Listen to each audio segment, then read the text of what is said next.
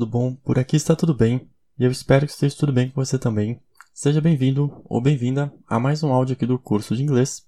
Lembrando que o curso de inglês é baseado no meu livro Aprendendo Inglês de Verdade, beleza? Você pode encontrar todos os meus livros à venda na Amazon e o conteúdo do curso você também encontra no meu canal do YouTube. É, o nome do canal é Bruno Balestrini ou então pelo nome das aulas eu imagino que você encontra também, tá bom? Lá no meu canal vai ter curso dos meus livros didáticos, aulas de fitness e uns outros assuntos, tá bom? Tá bem bacana. É, bom, vamos lá. É, hoje a gente vai falar sobre pronomes diversos, tá bom? Ou outros pronomes. É, em inglês, é, outros pronomes, como eu traduzi aqui, é other pronouns. O-T-H-E-R espaço P-R-O-N-O-U-N-S. Other pronouns. Outros pronomes ou pronomes diversos, tá bom? Bom, é, pelo esqueminha dos blocos, essa é a nossa última aula sobre pronomes. É, é a oitava aula. É, a gente já viu pronomes pessoais, interrogativos, possessivos, demonstrativos, reflexivos, pessoais 2, os adjetivos possessivos e agora os pronomes diversos, tá bom? É, bom, é, em especial, a gente vai estudar basicamente os pronomes que faltaram, é, em especial os relativos e outros pronomes pessoais, tá bom? Então, ó, vamos lá. Pronomes relativos. Em inglês é Relative Pronouns. R-E-L-A-T-I-V-E, espaço P-R-O-N-O-U-N-S. Relative Pronouns, tá bom? É, bom, os pronomes relativos são pronomes que irão, em geral, introduzir orações adjetivas, tá bom? Também conhecido como orações relativas. É, então, eles vão agregar uma informação extra sobre o sujeito ou especificar a qual grupo do sujeito a gente está se referindo, tá bom? A gente já estudou um pouco eles na aula de orações é, subordinadas adjetivas, mas agora eu vou falar mais sobre o pronome relativo, tá bom? Então, ó, vamos lá. Whom. H-O-M. Whom significa quem. O whom, é, ele tem exatamente o mesmo uso do who, H, é, W-H-O, é, mas ele é mais formal. A diferença é que você vai pôr um M no fim. Who e whom. Ele só é um pouco mais formal, mas é o mesmo uso, tá bom? É whose, W-H-O-S-E, é cujo. That, T-H-A-T, significa que. Which, which, é W-H-I-C-H, which, é qual. Aqui no caso, o which é tipo what, mas a diferença é que a gente usa o which quando a gente tem algo especificado e não geral, como what. É, então, assim, quando você quiser pegar algo de algum grupo definido, você usa o which. Se você quer se referir a algo mais geral, é o what, tá bom? Então, o exemplo. Which of these do you like? É, which of these do you like? É W-H-I-C-H, espaço O-F, espaço T-H-E-S-E, espaço D-O, espaço Y-O-U, espaço L-I-K-E. Which of these do you like? Qual desses você gosta? Tá bom? No exemplo, eu estou escolhendo dentre alguns. Beleza? Bom, vamos lá. Pronomes pessoais. Como a gente já viu, personal pronouns. P-E-R-S-O-N-A-L espaço P-R-O-N-O-U-N-S. Personal pronouns. Então, ó, além daqueles pronomes pessoais tradicionais, a gente vai ter alguns que também são muito utilizados é, e eu vou colocar alguns advérbios de lugar e alguns quantificadores, porque eles vão seguir o mesmo formato, tá bom? Eu vou explicar isso aqui com...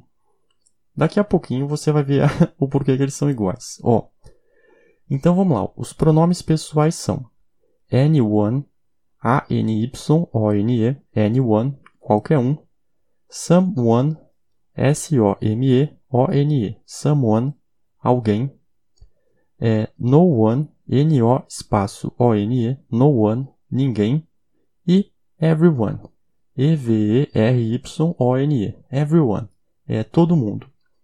Então, ó, exemplo, someone like you, S-O-M-E-O-N-E, espaço L-I-K-E, espaço Y-O-U, someone like you, alguém como você. Outro exemplo, anyone needs help, a-N-Y-O-N-E, espaço N-E-E-D-S, espaço H-E-L-P. Anyone needs help. Alguém precisa de ajuda. É, perceba que ó, o anyone, someone, o no one, everyone, é, eles vão ser classificados como sendo da terceira pessoa do singular, tá bom?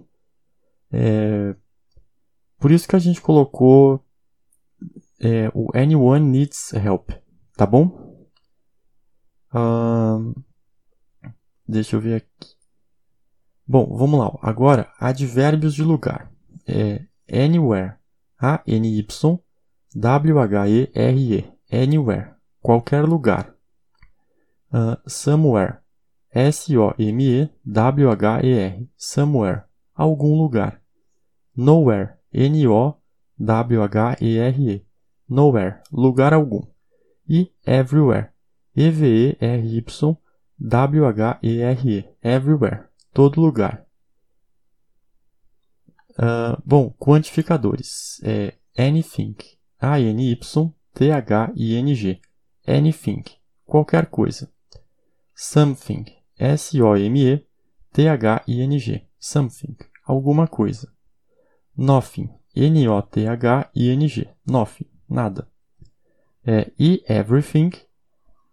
E-V-E-R-Y-T-H-I-N-G é tudo. Então, exemplos: anywhere near here.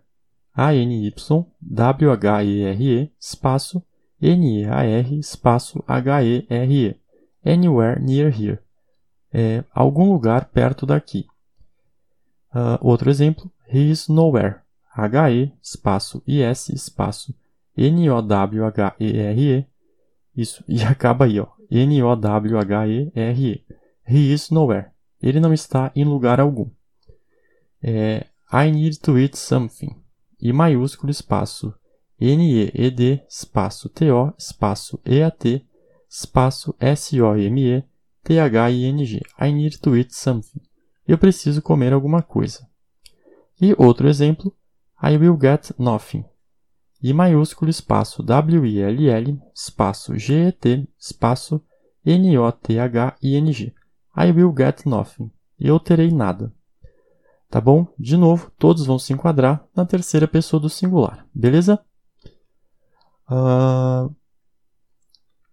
Bom, vamos lá. Ó, é, eu acho que conforme eu fui lendo, você já percebeu que tem uma, uma semelhança. Ó. Foi tipo anyone, anywhere, anything. Tá vendo que tem uma repetição? Então, ó, vamos lá. Eu dividi em três grupos.